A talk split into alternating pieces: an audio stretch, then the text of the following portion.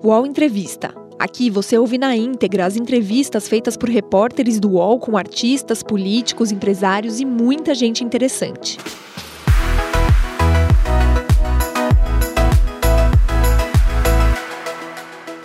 Olá, o UOL entrevista ao vivo hoje o diretor-presidente da Anvisa, Agência Nacional de Vigilância Sanitária, Antônio Barra Torres. Formado em medicina pela Fundação Técnico Educacional Souza Marques, no Rio de Janeiro, Torres passou 32 anos na carreira militar. Chegou à Anvisa em julho do ano passado por indicação do presidente Jair Bolsonaro para a função de diretor. Em dezembro desse ano, foi nomeado para assumir a presidência e ficou no cargo de forma substituta até esse mês, quando teve seu nome aprovado pela sabatina do Senado. Eu sou Carla Araújo, repórter e colunista do UOL Economia, e para fazer essa entrevista eu tenho comigo a companhia do meu colega Vanderlei Preito Sobrinho. Primeiro, Olá. eu queria agradecer muito ao presidente da Anvisa pela sua disponibilidade, Vanderlei também. Boa tarde, tudo bem, presidente? É, Carla, boa tarde, boa tarde, Vanderlei. Quem agradece é a Anvisa essa oportunidade do UOL para que possamos juntos estar aqui, eventualmente esclarecendo dúvidas e dando um pouquinho mais de tranquilidade, tentando dar, né, pouco mais de tranquilidade àqueles que estão nos assistindo hoje aqui no UOL. Legal, agradeço sua presença, presidente, mais uma vez. Presidente, ontem a Anvisa autorizou a importação da China de matéria-prima para produzir a Coronavac, né? É, uma dúvida que tem, assim, teve a, a, a, reclamação ali de alguma demora em relação à agência, e a gente tem um contexto político é, com essa questão da vacina. O senhor, antes de autorizar, antes desse colegiado autorizar essa importação, houve algum tipo de conversa prévia com o presidente Jair Bolsonaro para essa autorização? Como é que funciona esse trâmite? Não, olha, é, primeiramente não há nenhum tipo de conversa é, para receber nenhum tipo de orientação por parte do presidente ou de quem quer que seja. Nós recentemente, inclusive, recebemos aqui, por solicitação do governador do Estado de São Paulo, a sua presença, a sua visita, uma visita de cortesia, e também não houve nenhum tipo de tratativa nem de orientação que tenha influenciado em nada do que a agência faz. Então, a questão política é colocada por nós da porta para fora da agência. Não há injunção política de nenhuma natureza aqui na nossa agência, como deve ser, né? A agência precisa se pautar em conduta ética, conduta técnica, conduta científica, a política, a partidária e republicana. Isso é muito importante e acredito que isto sim contribua para tentarmos dar um pouquinho mais de tranquilidade à população em momentos tão confusos, não é, como esse que nós estamos vivendo. E a questão de, da colocação que temos visto na mídia de eventuais atrasos, nada melhor do que nós citarmos aqui a linha do tempo os documentos referentes tanto a essa matéria-prima que autorizamos, bem como aos 6 milhões de doses já envasados que autorizamos na semana passada, deu entrada aqui na agência no dia 23 de fevereiro. Agora, temos que levar em consideração que é muito raro um processo desses dar entrada perfeito, sem nenhum tipo de ajuste necessário a ser feito. É o que nós chamamos de discrepâncias processuais. Essas discrepâncias foram apontadas, o material, o processo foi restituído ao Instituto Butantan para que pudesse ser feitas essas correções e nós as recebemos na noite da quinta-feira passada, dia 22 de outubro.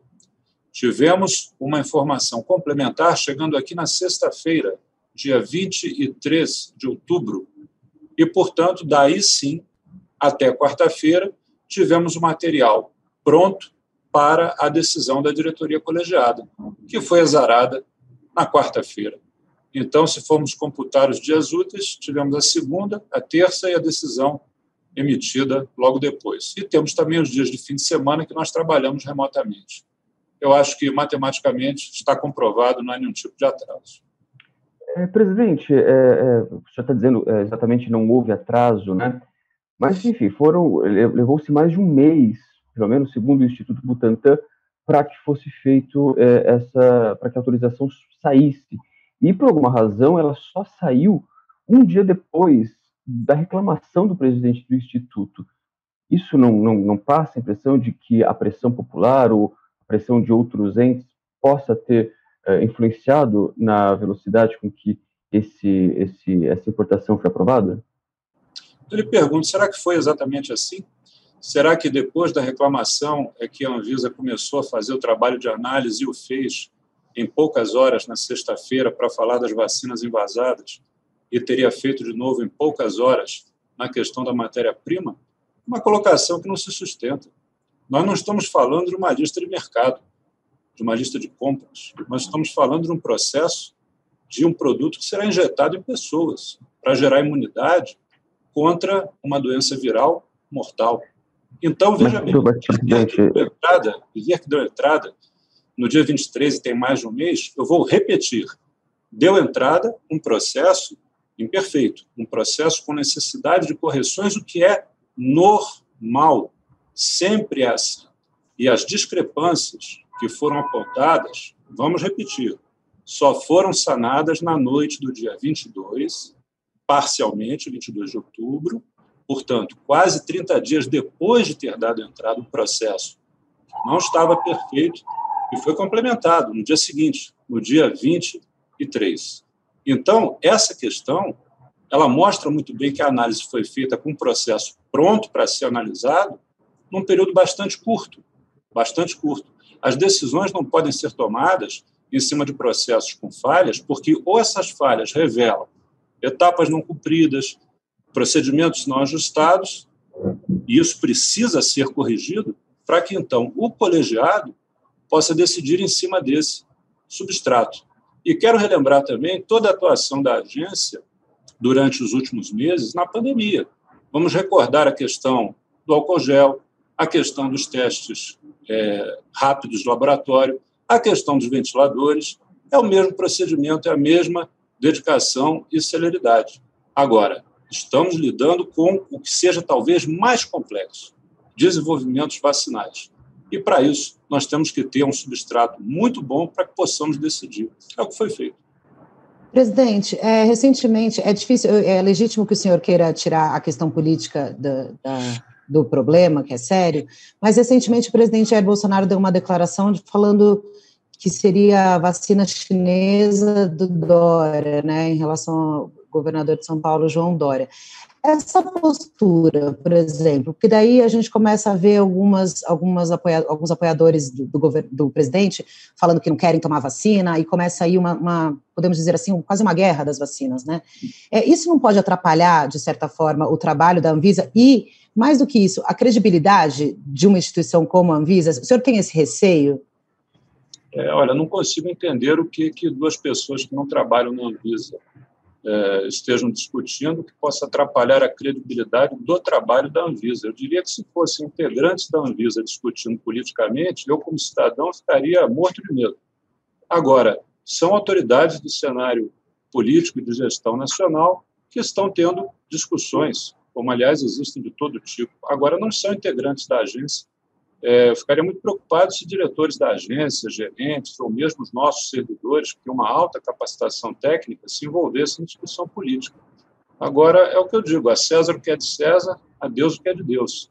A Anvisa, a ciência regulatória. Aos políticos, a ciência política. E que uma nunca se misture com a outra, porque misturando, aí nós temos problemas, sim, e não só de credibilidade, como também até das próprias decisões. Eu espero que isso jamais aconteça e temos trabalhado sempre para nos manter fora dessa questão.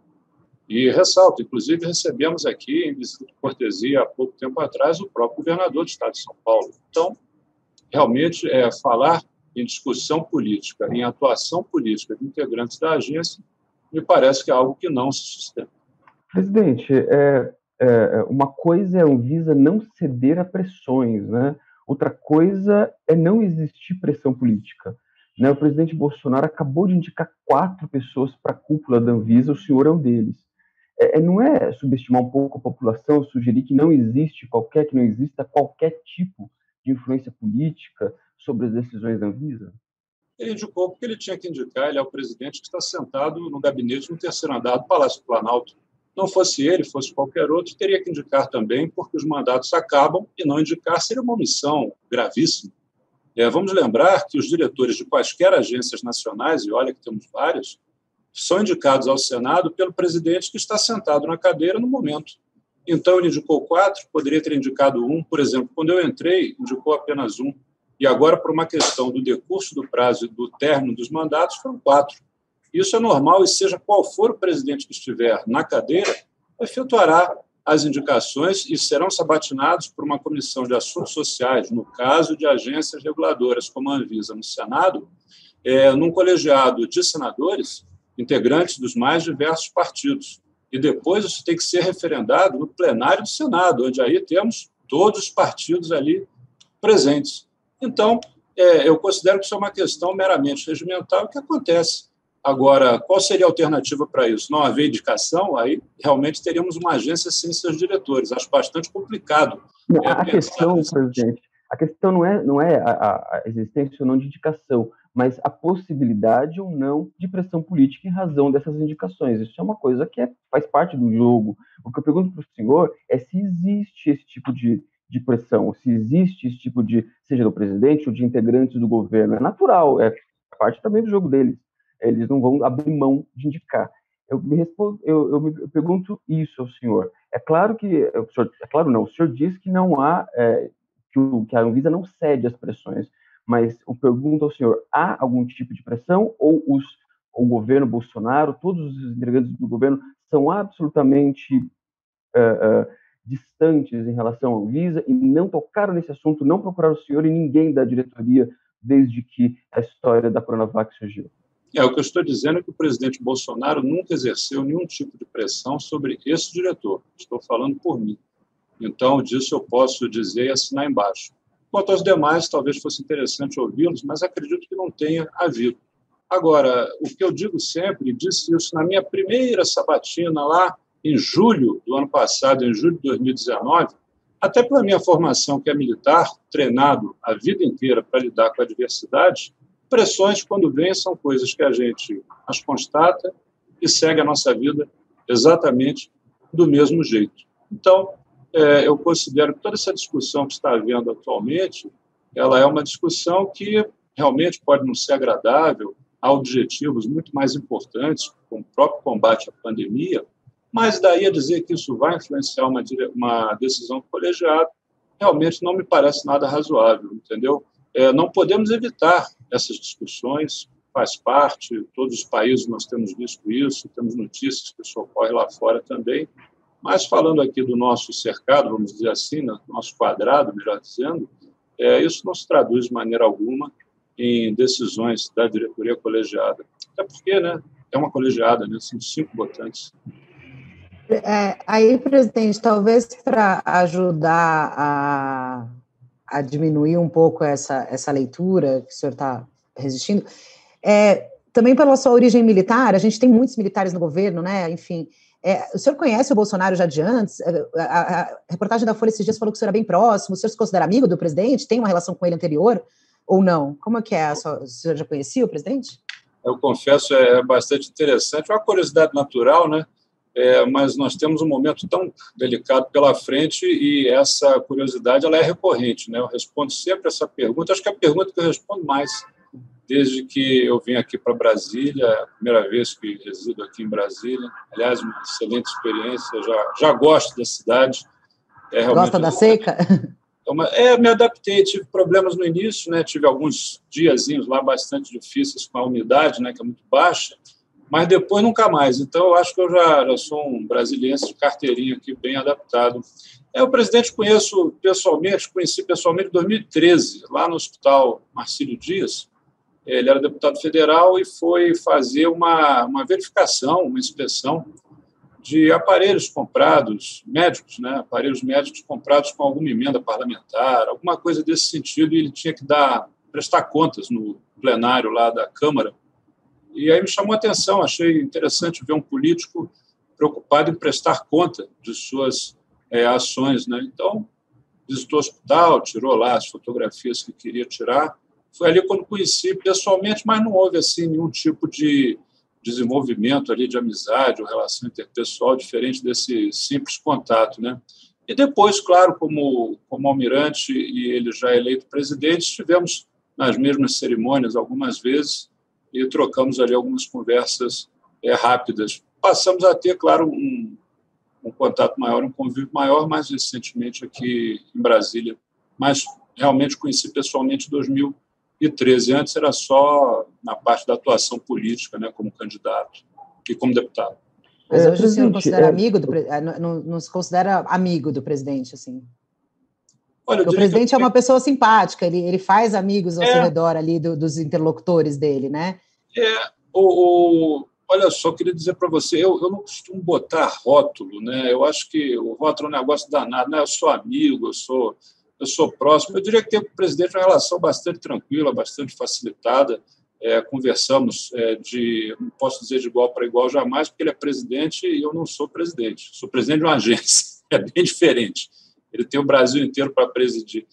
Mas é, não põe o rótulo, não. Agora, tem uma relação e uma interlocução muito facilitada com ele, realmente, e vice-versa também, sem nenhum problema. Aliás, é, essa experiência aqui em Brasília me permitiu também é, dizer o mesmo de tantas outras figuras aqui da alta administração é, nacional, mesmo no mesmo pé, digamos assim, né, no mesmo nível, pode-se dizer, na mesma facilidade.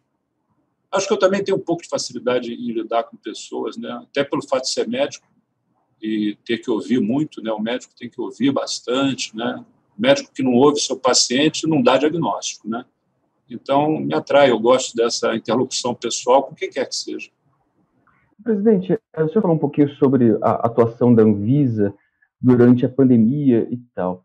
É, agora, em algum momento, ela, ela chegou a ser criticada pelos sanitaristas por ter feito, segundo eles, vista grossa ao protocolo do governo que recomenda aos médicos do SUS o uso de cloroquina. O senhor também é médico, né? O que, o senhor acha dessa, o que, o senhor acha dessas críticas a, a essa suposta vista grossa da Anvisa? O que, o senhor acha desse protocolo do governo que recomenda o uso da cloroquina? Olha, é interessante esse ponto, realmente. É, se nós sairmos agora aqui de nossas eu estou no meu local de trabalho, mas presumo que os senhores estejam em suas residências. Acredito que estamos todos em Brasília, correto? Eu estou em São Paulo. Eu estou. Ele está ah, em São Paulo. Já está em São Paulo. Então vamos esquecer Brasília, sem nenhum demérito para Brasília, mas vamos a São Paulo, a nossa grande capital, extremamente desenvolvida, cosmopolita, aqui no Brasil. Então, se o senhor deixar a sua residência agora e percorrer as livrarias do estado de São Paulo, da cidade de São Paulo, se conseguir voltar para casa com três livros sobre regulação, vai ser um grande feito regulação em saúde.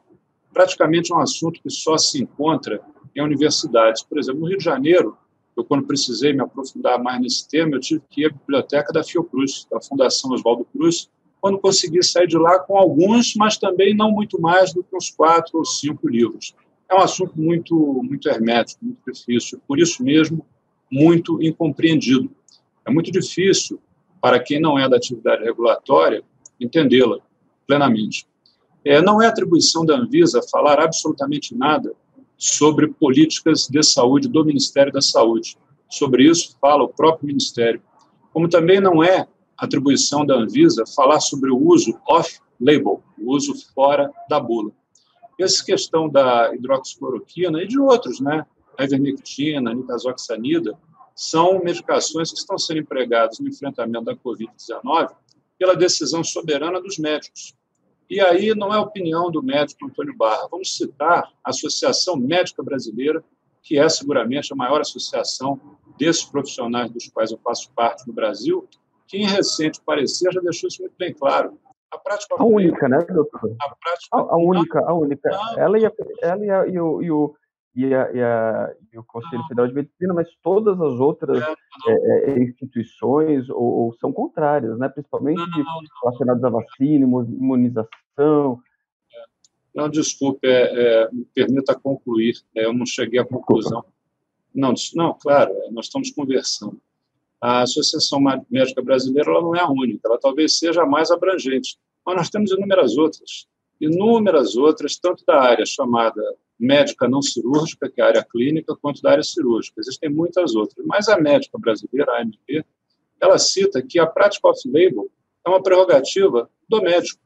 Vamos lembrar que o advento da bula na história da medicina, se fôssemos colocar uma linha do tempo, ela entraria nos últimos segundos dessa linha do tempo, porque a vida inteira, milênios de prática médica foram feitos sem bula e, consequentemente, sem nada que fosse off-bula, fora da bula.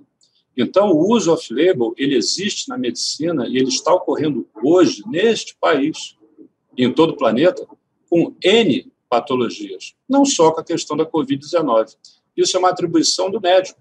E, é claro, se ele vai prescrever alguma coisa que não está na bula, no Brasil, o Código de Ética Médica preconiza que o seu paciente seja alertado para isso, concorde com isso ou não, por escrito.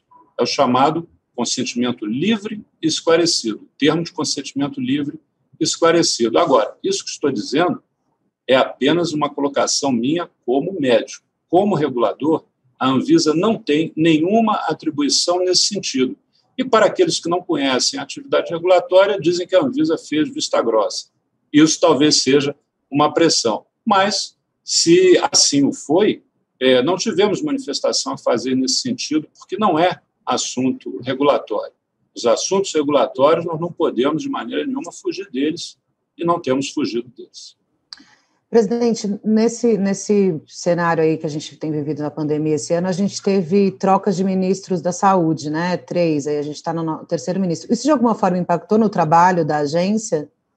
Não, porque a agência não é subordinada ao ministério, então a nós não interfere em nada.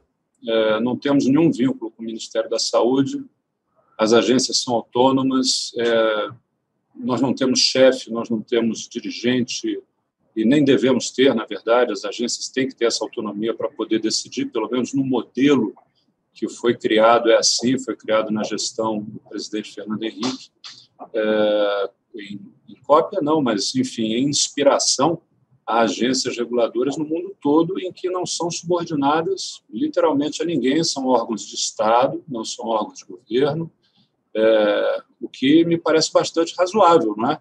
Então, em relação ao Ministério da Saúde, não temos nenhuma vinculação. Havia, havia sim, minto, havia, é, isso caiu com a nova lei das agências, a questão orçamentária. O orçamento ele era vinculado ao Ministério, é, o que, de certa maneira, é, parecia até bastante interessante, porque normalmente dedica-se ao Ministério da Saúde um, um bom orçamento capaz de atender a demandas que são muito caras. Né? Mas, ainda na linha de ter essa autonomia bastante patenteada, pela nova lei das agências, esse vínculo caiu.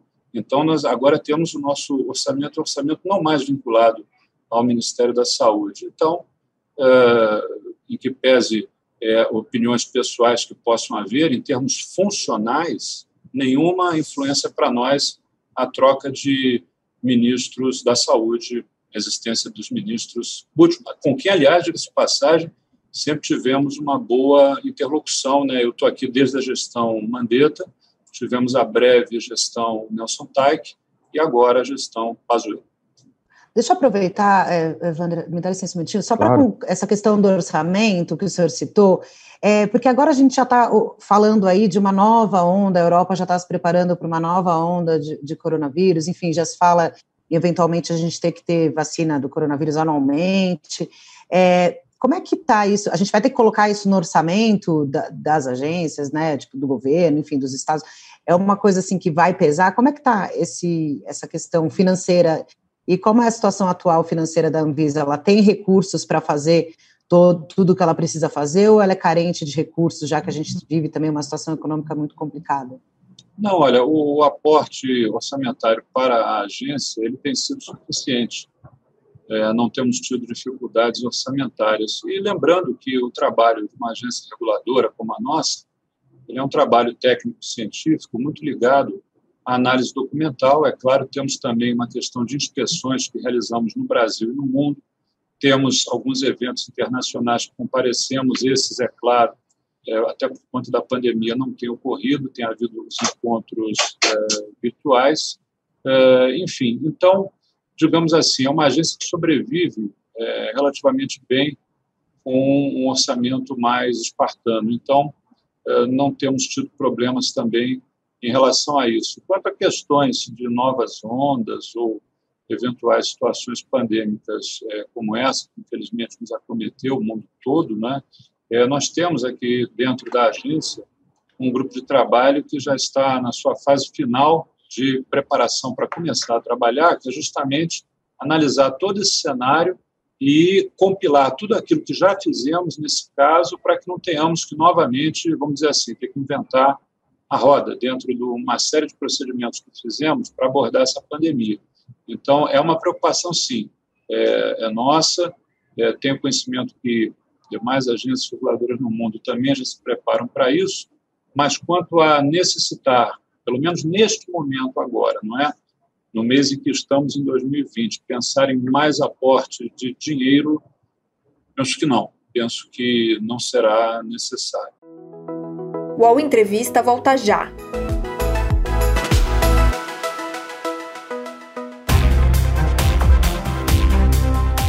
Baixo Clero é o podcast de política do UOL Toda semana eu, Carla Bigato, converso com os comentaristas Maria Carolina Trevisan e Diogo Schelp sobre temas que dominam a pauta política brasileira.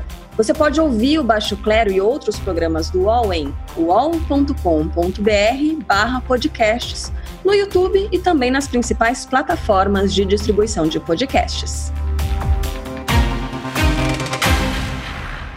Presidente, uh, voltando um pouquinho, uh, uh, continuando, né, na verdade, falando sobre a vacina, é, alguns é, especialistas eles dizem que se a Anvisa rejeitar ou adiar o registro da, da vacina chinesa, a Coronavac, a lei emergencial aprovada na pandemia autoriza a compra da vacina por estados, municípios. Ela poderia ser registrada, é, é, desculpa, desde que ela fosse registrada por agências reguladoras internacionais que, que acha disso?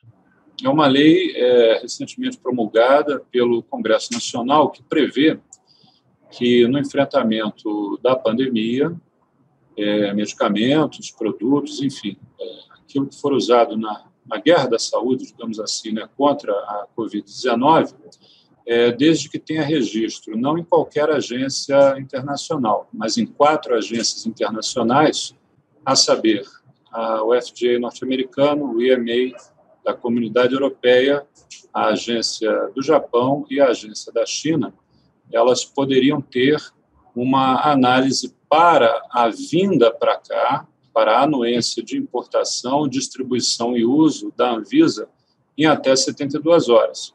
Essa lei, quando ela foi feita, ela foi vetada pelo presidente Bolsonaro e esse veto depois foi derrubado, portanto, a lei encontra-se em vigor. Até o presente momento, nós não tivemos é, nenhum solicitante que invocasse essa lei para que ela fosse assim é, cumprida. Mas se houver essa invocação, é claro que ela será cumprida, porque temos que cumprir as leis que estão em vigor. Quanto a isso, é, não há nenhum tipo de discussão ou tergiversação. É, é importante ressaltar né, que essa lei ela se refere ao período da pandemia. É, nessa guerra contra a Covid e nessa guerra de vacinas, também tem uma questão de datas, né? A população fica curiosa de saber quando poderá ter. Enfim, o cronograma que a Anvisa trabalha, há um cronograma de certificação, de, tanto da matéria-prima, enfim, de outras coisas, para a gente poder falar para a população saber, tipo, a Anvisa deve autorizar as vacinas até uma certa data, para depois de quanto tempo elas poderão estar disponíveis à população. Como é que a gente pode falar desse cronograma, presidente? É muito cedo. Eu vou dizer por quê. Não há nenhum estudo clínico fase 3 concluído. Primeiro ponto. Depois do estudo clínico fase 3 concluído, obviamente, esses documentos precisam ser enviados à Anvisa, e tanto podem ser enviados gradativamente durante a conclusão durante a realização, perdão, desses estudos, quanto podem ser enviados de uma vez. Nós criamos um mecanismo chamado subscrição contínua. Então, quem assim desejar, pode enviar gradativamente suas anotações, seus apontamentos dos estudos clínicos que estão sendo desenvolvidos para que nós façamos a nossa análise. Ou, se optar, pode mandar tudo de uma vez. Então, recapitulando, ninguém até o presente momento, concluiu os estudos fase 3. Segundo ponto, secundariamente a isso viria o pedido de registro. Obviamente, ninguém pediu ainda. Depois disso, há uma fase que aí a Anvisa já não tem uma participação mais efetiva. Existe a fase da precificação, a definição de preços desses produtos. Aí é uma comissão interministerial que trabalha, a Anvisa tem o secretário dessa comissão, de fato ele é nosso, mas não a composição inteira. E, logicamente, temos aí a fase da inclusão ou não no Programa Nacional de Imunizações, o que é uma atribuição do Ministério da Saúde. Descrito isso, eu lhes digo, é muito cedo para falarmos em prazos, principalmente se desejarmos aí uma precisão de dia ou de mês. O que eu tenho depositado a minha esperança, pelo que eu tenho visto, seria no primeiro semestre de 2021 já termos uma campanha em andamento, em andamento. Já tive expectativas melhores antes, mas agora eu mantenho a minha atenção focada ali no primeiro semestre de 2021 com todos esses senões. Nenhum estudo clínico fase 3 concluído, é, as possibilidades de eventuais paralisações, elas existem, já ocorreu, no caso da Oxford, ainda temos uma paralisação em relação ao protocolo Janssen Johnson Johnson, e muito menos registro nenhum foi pedido. Então, é um cenário ainda com algumas incertezas, mas eu continuo dizendo, acredito que primeiro semestre de 21 me parece razoável. Se precisar mudar isso, eu mudarei esse conceito com auxílio dos senhores da imprensa presidente Bolsonaro, voltando a falar dele, ele disse em uma declaração recente que mesmo que a Anvisa venha a, a registrar a Coronavac, ele não vai comprar a vacina. O que você acha dessa, dessa posição? Eu não comento decisões de políticos. É, se eu fizer Mas é isso... é importante, né? A gente não está falando só de uma decisão de um político, a gente está falando de uma decisão de um político que afeta uma decisão da Anvisa. A Anvisa vai, registra a Coronavac e, a expectativa da população é de que, seja essa vacina ou outra, ela seja comprada e distribuída pelo SUS. Se o presidente diz que não vai, mesmo com a assinatura da Anvisa, isso diz respeito ao senhor, né? É, desculpe, não afeta nenhuma decisão da Anvisa. A decisão da Anvisa vai até a concessão do registro. Pode afetar uma decisão ministerial, que é quem faz a compra e faz a construção do programa nacional. A decisão da Anvisa já foi tomada, é tempo passado, que é dar ou não dar o registro. Então, não tem reflexo nenhum sobre nós. E o que a sociedade seguramente não quer é ver uma agência reguladora se miscuindo em assuntos que não lhe dizem respeito, como a discussão política. Então, continuamos fora da discussão política, venha ela de quem vier. Mas, mas, mas presidente, isso, a, o, o, governo, a tomar uma atitude dessa, ela não enfraquece uma agência reguladora, é, reguladora, ela não tira a força de uma desautoriza uma, uma agência reguladora, isso não é grave? Isso o presidente dessa agência não deveria se manifestar a respeito? Olha, isso o tempo dirá quando e se ocorrer. Reitero, as agências são de Estado, não são de governo. Nós temos mandato. Nós não somos, por exemplo, como os ministros. Os ministros são substituídos. Os diretores de agência têm um mandato firmado pelo Senado Federal. São coisas completamente distintas. Então, decisões na esfera do governo são decisões de governo. Decisões na esfera do Estado são decisões do Estado. Então, pode ser sim que sejam dentes de uma engrenagem que, no final, produzem uma determinada rotação. Agora, a decisão que a agência toma quanto a registro é uma decisão que nós tomaremos, independente de qualquer outra coisa. Consideremos ou não registro. Agora, se esse medicamento, no caso vacina, registrado, será incluído ou não no Programa Nacional de Imunizações, é uma decisão do Ministério da Saúde o qual nós não participamos, não somos chamados para opinar, até porque a Anvisa também regula mercado. Se nós concedermos três registros, por exemplo, ou quatro, e eu espero que sejam quatro, e se surgir, por exemplo, a vacina russa, eu espero que sejam cinco, quanto mais, melhor, a decisão de compra é uma decisão que será tomada por quem for assinar o cheque, vamos dizer assim. E não somos nós. Nós não faremos ali uma escolha, olha, compre essa, não compre aquela, essa é melhor, aquela não é melhor. Se tem registro, atende à qualidade, segurança e eficácia. Nosso trabalho para por ali. Não temos atribuição de ir além. Presidente, aí para lembrar até uma declaração recente, quando houve o episódio em que o presidente desautorizou o ministro da Saúde na compra da, das, das doses de vacina, logo depois o ministro Pazuello falou, um manda, outro obedece. No seu caso, então, o que o senhor falaria? Eu trabalho e o presidente faz o eu faço o meu, o presidente faz o dele? Como que como funciona? Na Anvisa o presidente não manda, dá para falar isso? Olha, eu não, eu não falaria absolutamente nada porque é uma construção hipotética que conosco nunca aconteceu. Em hipótese alguma, e reitero, é, somos Estado, é diferente, completamente diferente. É, nós estaremos aqui fazendo um exercício de imaginação que acho que não acrescenta absolutamente, absolutamente nada. Mas ele não manda. Vou insistir, presidente, mas o presidente não manda na Anvisa, dá para a gente saber isso. Porque, sendo uma instituição de Estado, é como o Exército. O Exército é uma instituição de Estado, não de governo, né? Vamos recapitular. Nós somos cinco diretores. Inclusive, nenhum de nós aqui, eu, por exemplo, como diretor-presidente, eu sou um coordenador de iguais fazendo minha aqui a fala do ministro Marco Aurélio de Mello do Supremo Tribunal Federal. Sou um coordenador de iguais. O meu voto vale tanto quanto dos outros quatro diretores. Então, até essa possibilidade seria muito complicada de ser concretizada, tremendamente complicada. Ah, mas a maioria foi indicada por um presidente. Sim, mas todos foram indicados por presidentes. Recentemente, nós tivemos aqui a saída de três diretores Fernando Mendes, Renato Porto, William Digo, cada um deles foi indicado por um presidente. Então, é, é, o fato de ser indicado por um presidente não significa submissão à vontade desse presidente. Isso é, é completamente insustentável, entendeu? Então, é, não, não venhamos a trazer para a nossa população já tão sofrida com tudo que está acontecendo mais algum grau de intranquilidade ou de desconfiança. O momento não é para isso.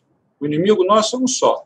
É é um inimigo primitivo, um organismo simplíssimo, tão difícil de ser visto que é preciso lançar mão de microscopia é, de última geração. Só que esse, esse, esse inimigo, esse organismo tão na base de uma pirâmide evolutiva, ele consegue se unir com outro igual a ele e colocar embaixo o ápice da cadeia evolutiva que somos nós.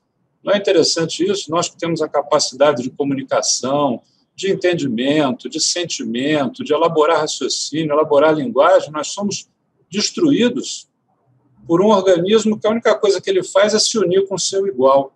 Nós não conseguimos fazer isso, é impressionante. Então, dentro do possível, pelo menos a minha luta aqui na agência, o meu trabalho, é por manter toda essa questão que, porventura, é, seja muito chamativa para os meios de comunicação, que é a discussão política, fora da agência não, não me ajuda em nada, não torna o meu trabalho mais fácil. Olha que o meu trabalho está bastante intenso aqui ultimamente. Não, eu quero alguma eu coisa imagino. que facilite o meu trabalho, não que dificulte. Eu imagino, presidente. Eu acho que a gente já está quase caminhando para o fim, a gente vai mudar desse assunto e que o, o Vanderlei quer falar também de uns outros temas importantes. Só que antes aí eu vou fazer uma última provocação, se o senhor me permite. Porque também mas, a gente tem. Hã? Mais uma, pois não. Mais uma. Não, é uma última. Que em março, quando teve um ato de apoio ao governo do presidente, a sua presença foi destacada lá. Estava demorando, é, hein? É, né? Desculpa, deixei para o fim. Estava demorando. Mas, assim, naquele momento em que o Brasil ainda estava começando a entender, tinha a questão da máscara, do distanciamento, era contra as indicações é, do, do Ministério da Saúde na época, que era o Mandetta. O senhor se arrepende de ter ido àquela manifestação? Ou o senhor iria de novo? Ou ir, e aí, ali, ir à manifestação não é uma atitude política? Olha, esse assunto aí ele já tem sido bastante tocado, né? E acho até interessante, já tinha um tempinho que ele não aparecia, ele hoje aparece. Lembrei aqui. É, o Elvis não morreu, né? Dizem que ele só voltou para casa. Olha, o que aconteceu naquela manhã, vamos repetir, né? Eu já disse isso, vou repetir de novo. Estava numa conversa telefônica com o presidente e entendemos por prolongar essa conversa pessoalmente. Quando ele então me disse que estaria lá no palácio, eu me encontrava bem próximo, aliás. Eu falei, perfeito, vou até lá. Agora aí entra uma característica pessoal minha. Se amanhã ou depois você me convidar para ir como seu convidado à sua residência, a um local que seja da sua gerência, se você estiver na chuva, eu vou ficar na chuva do seu lado. Se você estiver no sol escaldante, eu vou ficar no sol escaldante do seu lado. Aliás, estava naquele dia, um dia bastante quente, queimou muito a pele, inclusive, mas é uma característica pessoal. Eu poderia ter aguardado, por exemplo, numa área com um bom ar-condicionado, talvez um copinho d'água gelada ao lado. Acredito que deva ter isso bem fácil mesmo, num final de semana no Palácio do Planalto. mas da minha natureza seria estar ao lado do anfitrião, digamos assim, ou da pessoa que ali estava. É, essas consequências que aconteceram, eu entendo perfeitamente. É, penso que se tivesse talvez refletido mais nessa imagem que poderia estar gerando a nossa conversa no dia de hoje, talvez eu não tivesse ido, ou talvez tivesse ficado realmente no ar-condicionado com um copinho de água gelada e aí também essa conversa não estaria acontecendo. Mas realmente não é do meu feitio. Então, é, como aconteceu foi dessa maneira e o porquê aconteceu foi como lhes disse. Maravilha, presidente. Vanderlei, vamos lá. Presidente, é, é que é tanto assunto, né? Pena que o tempo é, é, é curto. Mas tem um eu posso voltar que... outras vezes, se vocês quiserem. Ah, Com vamos, certeza, vamos já está convidado. Já está convidado. Posso sim. Mas vamos lá, é, Vanderlei quer vamos falar. Lá.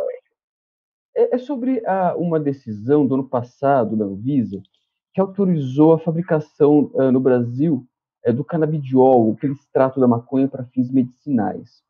Mas naquela decisão, o, o, a Anvisa proibiu o cultivo da planta para uso exclusivo medicinal. Né? Hoje, o remédio brasileiro que é feito, que está na farmácia, graças a essa decisão da Anvisa, é tão caro quanto importado. E as famílias pobres elas precisam plantar escondido maconha ou recorrer ao tráfico de drogas. A Anvisa não errou nessa decisão, ela não poderia ter também é, regulamentado a, o, a plantação, cultivo de maconha medicinal? Olha, pelo entendimento da maioria dos diretores, ela acertou. Foram quatro votos a um.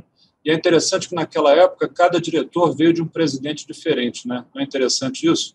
Nós tínhamos ali o doutor William Dib, nós tínhamos a doutora Alessandra, Renato Porto, Fernando Mendes e eu. Cada um foi indicado por um presidente diferente. Então, se os presidentes têm esse poder mágico de influenciar nos diretores de agência, naquela hora foram cinco presidentes diferentes e cinco diretores diferentes.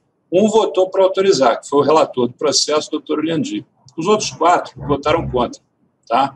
Então, em que pese diversas questões que você elencou serem verdadeiras, se a votação de uma agência reguladora se devesse apenas por esses fatores, nosso trabalho seria bem mais fácil. Quando se analisa um processo, esse processo tem que ser analisado basicamente por duas óticas principais: mérito e forma.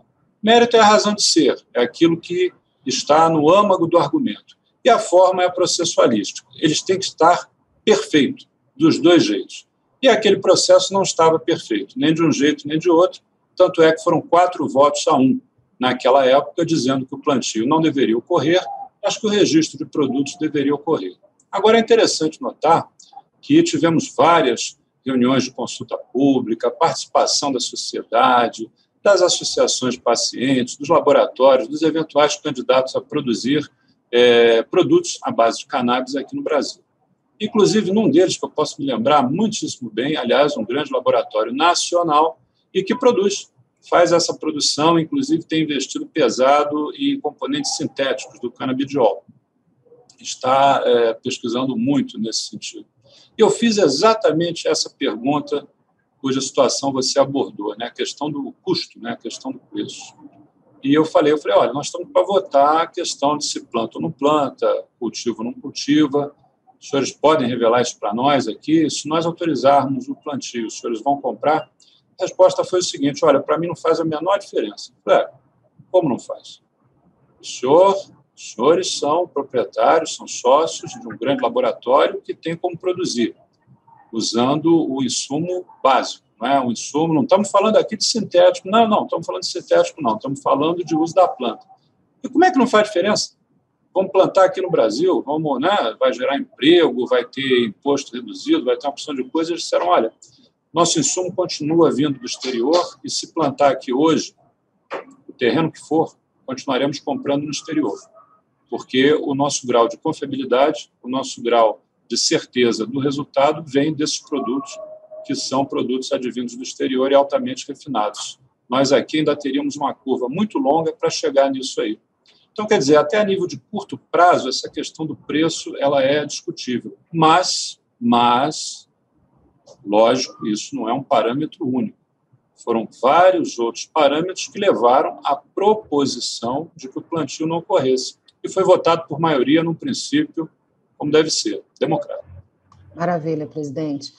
é, bom, o nosso combinado foi aí esse, esse tempo curto. Eu queria deixar a liberdade, se o senhor quiser fazer uma mensagem final no UOL, a gente está sendo assistido por vários, vários dos nossos leitores, de uma mensagem do, da, do trabalho da Anvisa, do que o senhor está fazendo, seus desafios aí para esse ano, enfim, o senhor pode ter os seus minutinhos aí para falar.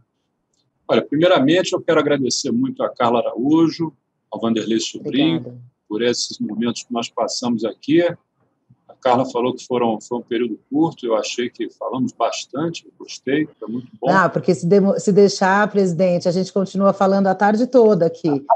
É, eu, eu vou falar a ah. tarde toda, mas não será só com os senhores. Eu já tenho aqui uma, uma pequena fila ainda de entrevistas para dar, que eu dou sempre com muito prazer, porque eu vou ficar muito triste no dia que não quiserem, espero que jamais aconteça, se não quiserem falar conosco. Acho que se querem falar conosco é um motivo de alegria, é porque nós temos chance de aí sim é, levar informação e, se Deus assim permitir, um pouquinho mais de tranquilidade ao nosso cidadão que está bastante angustiado. Então, primeiro eu quero agradecer ao UOL essa oportunidade. Eu encaro como oportunidade, a Anvisa encara como oportunidade. Mensagem final é, é, vai muito nesse sentido, entendeu? É dizer que, de fato, é uma situação difícil, ninguém queria isso, nós, de repente, fomos atropelados por essa situação. É, estamos numa época globalizada, hoje o bem e o mal viajam na velocidade do avião a jato. A gente dá a volta no planeta em algumas horas. E aí tudo que é de bom vem, mas também problemas também vêm. Então, é a primeira pandemia realmente na era dos meios de transporte com motores a reação, não é, os motores a jato. É, temos essa questão muito importante de termos que encontrar soluções, seja vacina, seja medicamento, enfim, temos que buscar isso aí. E é, temos não só no país, né, se observarmos o que acontece, por exemplo, agora nesse cenário pré-eleições nos Estados Unidos, também uma forte discussão política. Como ficar com a mente sadia diante de tanto estímulo adverso? Não é fácil, não é nada fácil.